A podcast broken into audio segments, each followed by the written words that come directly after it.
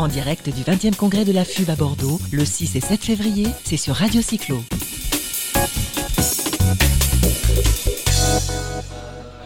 Voilà, sur Radio Cyclo, l'événement, bah, ces deux jours, c'est le congrès de la FUB, le 20e congrès de la FUB à Bordeaux.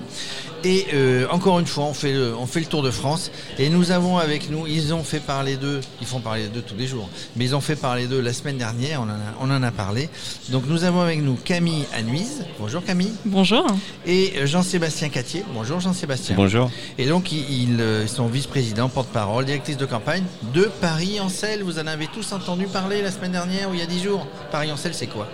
Paris c'est une association parisienne, comme son nom l'indique, euh, qui compte euh, un peu moins de 1500 adhérents et qui milite pour le développement du vélo à Paris depuis 2015.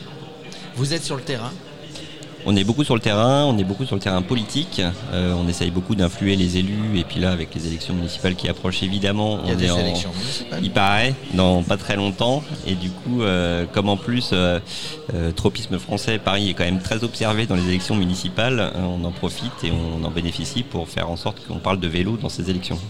On a eu monsieur le maire adjoint hier qui est venu. Pas trop déçu, meilleure progression au pied du podium, mais il y a encore des choses à faire. Finalement, on partait de loin sur Paris on partait de très loin, mais il faut, je pense que c'est bien qu'on soit au pied du podium, comme ça on garde une marge de progression pour la suite, parce que si, on était, si Paris était trop haut, euh, il se serait reposé sur ses lauriers. Et du coup là, effectivement, Paris partait de loin, a fait beaucoup dans les deux trois dernières années, et du coup il y a quand même beaucoup beaucoup de projets euh, ambitieux pour les prochaines années, donc c'est plutôt plutôt chouette. On a beaucoup entendu parler de vous il y a quelques jours, il y a dix jours. Vous avez organisé le grand oral des candidats à la mairie de Paris. Euh, j'ai cru entendre que la dernière, aux dernières élections, il n'y en avait qu'un seul qui avait répondu. Là, ils étaient tous présents. Oui, tout à fait. Alors, c'était mercredi la semaine dernière. On avait six intervenants, dont cinq têtes de liste. Donc, euh, toutes les têtes de liste principales ont répondu, sauf Rachida Dati qui a envoyé euh, quelqu'un de sa campagne pour la représenter. Mais en effet, c'est un signe très positif de la part des politiques et sur le sujet du vélo qu'on ait reçu les cinq principales têtes de liste plus euh, la représentante de Madame Dati euh, ce soir-là pour parler euh, vélo et les faire se positionner par rapport à ce que nous portons au sein de notre campagne comme proposition pour, pour une ville cyclable. Un vrai succès, tout le monde était venu à vélo. on espère. Les, spectateurs en tout cas. Ça, a été un peu difficile de se garer dans le quartier là je dois vous avouer. C'était un peu plein dans tous les sens. Ça veut dire que c'est pas si bien aménagé de ça pour le vélo, où il y avait plus de voitures. Pourquoi je n'ai plus de son, Michael? J'ai du son, vous m'entendez? Moi j'ai du son. Tout va bien. c'était un petit peu compliqué de... La prochaine fois, on fera appel à Willskip euh, pour euh, organiser des parkings euh, amovibles à l'extérieur de. On y a pensé un peu tard, mais c'est vrai que, bah, en fait, on s'est dit aussi que ça prouvait qu'il y a encore justement cette marge d'amélioration dont on parlait, notamment sur le stationnement où on a de vrais besoins avec l'explosion du nombre de cyclistes à Paris. Et clairement, voilà, il va falloir que la politique municipale dans les années qui viennent fasse aussi la part belle aux arceaux vélo, au stationnement vélo, quel qu'il soit et où qu'il soit. Mm. Donc qu'est-ce qu'il en est sorti de toutes ces discussions, de toutes ces interrogations? Est-ce que c'était uniquement d'après vous des promesses, des choses qui vont être mises en place, quel que soit l'élu? Bah, L'objectif, c'était à la fois d'avoir une parole publique euh, enregistrée, on va dire, sur des, sur des promesses parce que, ou sur des engagements, parce que c'est quand même euh, grâce à ça qu'on pourra demain essayer de faire en sorte qu'ils les tiennent et qu'ils fassent ce dont, ils ont, ce dont ils ont parlé. Après, le but aussi de l'événement, on leur laissait un quart d'heure chacun euh, pour, exposer, pour exposer leurs propositions. C'était de, proposer, de donner des éléments aux électeurs, citoyens et cyclistes pour évaluer justement cette crédibilité ou la façon dont ils perçoivent la méthode, euh, la force de l'engagement ou l'ambition des différents candidats. Et, après, le but, nous, on va pas prendre position pour un candidat ou pour un autre. C'est pas votre rôle. C'est pas du tout notre rôle. Et, mais, euh, et puis en plus, faut, quelle que soit la personne qui sera élue, on, sera amené à travailler avec elle euh, dans les prochaines années. Donc on va évidemment pas se fâcher avec qui que ce soit. mais du coup, de donner des éléments aux citoyens pour, pour se positionner en termes de vote. Et du coup, en amont de, cet événement, est-ce que vous aviez travaillé avec les candidats pour leur soumettre des propositions? Est-ce que vous, vous aviez travaillé sur ces éléments-là? En fait, c'est effectivement quelque chose qu'on a préparé, enfin qu'on a anticipé euh, très en amont, puisque euh, à peu près à l'été 2018, on s'est réunis entre nous pour commencer à réfléchir aux propositions qu'on pourrait pousser dans ces élections municipales, en sachant qu'elles arrivaient et que ce serait un moment fort pour nous pour pousser des propositions et pour faire en sorte que les années suivantes soient, soient les plus les plus ambitieuses possibles en matière de vélo. Et du coup, on a travaillé les premières propositions, on a fait un, des, premiers, euh, des premiers papiers qu'on a partagés un peu avec les équipes de candidats avant l'été 2019, euh, ceux qui étaient déjà déclarés ou pas encore, mais en tout cas, dans tous les, dans tous les partis, on les a vus un peu en off pour euh, aussi faire un peu de formation et d'éducation au vélo, pourquoi le vélo, comment faire une ville cyclable et pourquoi c'est intéressant et pourquoi il devrait s'y intéresser? En poussant des débuts de proposition et en leur annonçant ce qu'on allait faire euh, par la suite. Et du coup, on a maintenu le contact jusqu'à ce qu'on publie nos propositions euh, en novembre et puis qu'on les invite officiellement. Et, du coup, ils étaient déjà prévenus et on, on a fait en sorte que les principaux disent oui vite pour que les autres soient un peu obligés de venir. Et du coup, en termes de propositions, est-ce qu'il y en a 12 euh, euh, Est-ce que vous avez des propositions majeures? Alors, on a quatre propositions principales. Euh, deux dont vous avez peut-être entendu parler. La première, c'est la création d'un réseau qu'on a appelé le réseau vélopolitain. Donc, par symétrie avec le réseau du métro qui existe actuellement, métropolitain, on a imaginé un réseau de 15 lignes cyclables. J'ai vu une carte qui est passée. Tout à fait, qui maille tout Paris, donc ils reprennent le code couleur le code visuel du métro qu'on connaît bien. L'avantage de ce réseau, c'est qu'il est continu, il est sécurisé, il maille l'ensemble de Paris et surtout il permet aux gens euh, de se repérer très facilement et d'aller d'un point A à un point B dans la capitale euh, de manière euh, pratique, facile et efficace. Et c'est ce qu'on demande pour le Paris cyclable de 2026. C'est exactement ça qui répond à ces critères-là de sécurité et qui permettent à ceux qui aujourd'hui n'osent pas faire du vélo parce qu'ils ont peur, ils se sentent pas assez en sécurité, de s'y mettre, de se mettre en selle et, en 2026 de faire tout leur trajet, domicile-travail, loisirs. voilà. Donc ça c'est première proposition. Proposition numéro 1. Numéro 2. Alors la, numéro 2, c'est donc cette proposition de Vélopolitain, presque tous les candidats se sont engagés à la faire, donc déjà c'était un, consensus. succès, voilà. Bravo. Euh, et la deuxième proposition qui est, qui est, tout aussi importante, un peu plus compliquée euh, à la fois techniquement et politiquement, qui est de, on l'a appelé mon quartier n'est pas un raccourci, et l'idée, c'est de, de, dire il faut travailler sur le plan de circulation pour que, sur les grands axes, on aménage des pistes cyclables pour que les, cyclistes soient protégés. Et en dehors de ces grands axes, dans des rues qui sont des rues plus petites et résidentielles, on fait en sorte qu'il y ait plus de trafic de transit. C'est-à-dire qu'on peut continuer à venir en voiture, mais on peut plus traverser le quartier complètement. Si on rentre dans le quartier, on est obligé de ressortir à peu près par la même, euh, rue. Et du coup, ça, bloque tout ce trafic de transit qui n'a rien à faire là. Et ça rend instantanément, en quelque sorte, les rues totalement cyclables dans les deux sens évidemment, et ça offre aussi une énorme qualité de vie pour les riverains parce que euh, les terrasses de café, les enfants sur les trottoirs, euh, enfin voilà, on, on, redonne une vie. On redonne une vie, on enlève des voitures qui n'ont rien à faire là, qui vont stationner, qui vont être dans une petite rue bouchée, euh, pour, évidemment bruyant, polluant, tout ce qu'on veut. et du coup, c'est une proposition qui est à la fois une proposition pour le vélo parce que c'est ce qui permet de, de, quitter le réseau vélopolitain et d'aller quand même jusqu'à chez soi ou jusqu'à son bureau ou à son école en continuant à être dans un environnement sécurisant pour un cycliste mais c'est aussi une proposition pour la ville et une proposition pour Paris demain de dire euh, arrêtons de mettre des voitures partout et dans les petites rues et dans les quartiers, enlevons celles qui n'ont pas à être là.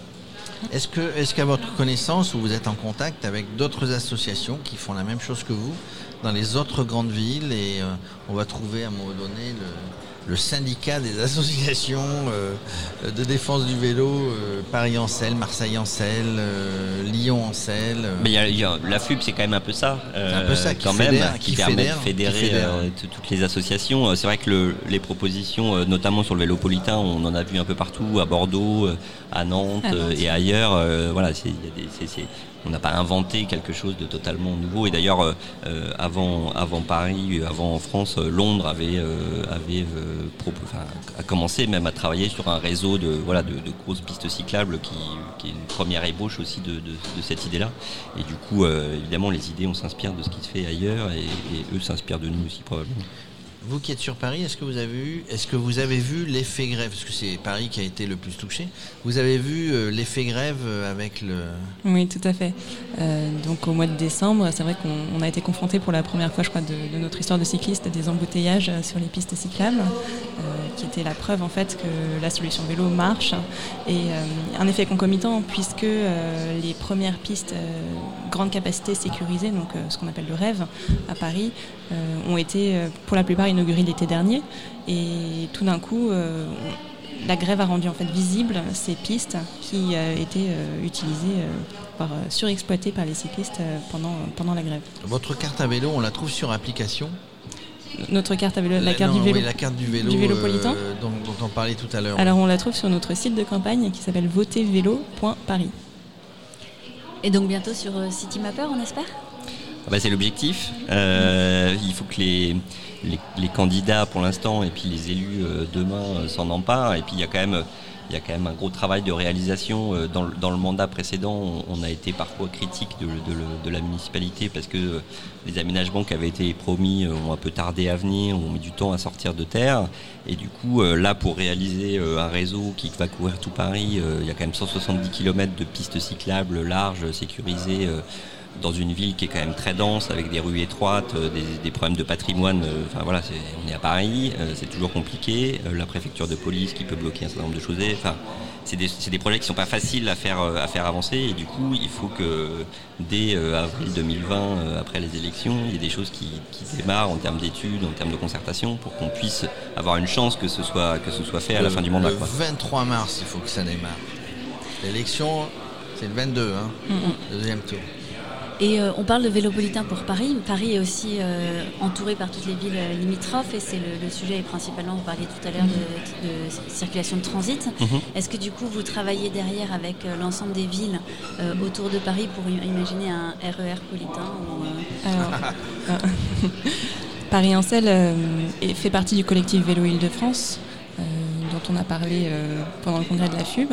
Et du coup, on a on a créé en fait l'idée de ce réseau vélopolitain en discussion avec le réseau du collectif Vélo Île-de-France qui porte euh, à l'échelle métropolitaine le projet de RERV, RER Vélo.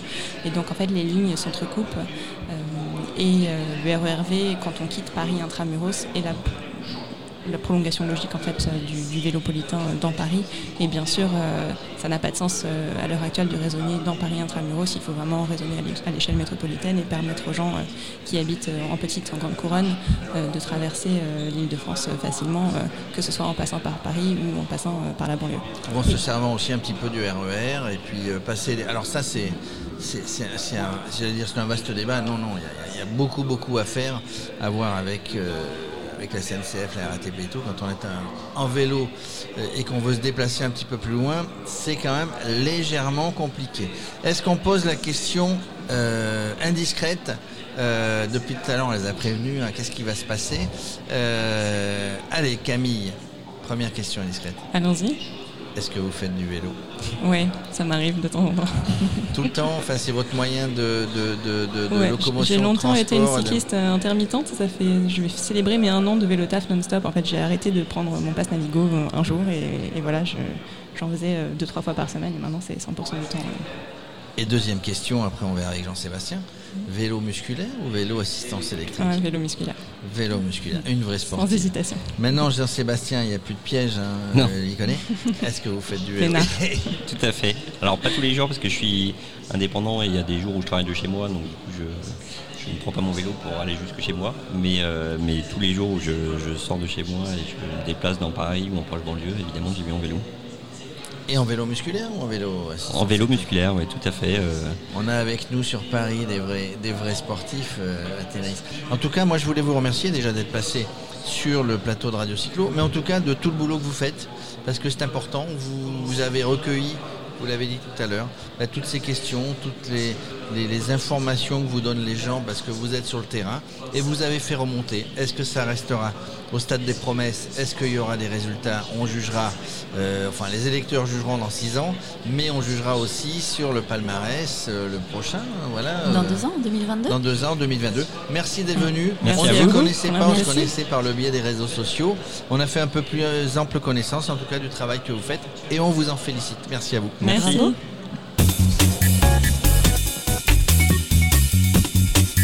En direct du 20e congrès de la FUB à Bordeaux, le 6 et 7 février, c'est sur Radio Cyclo.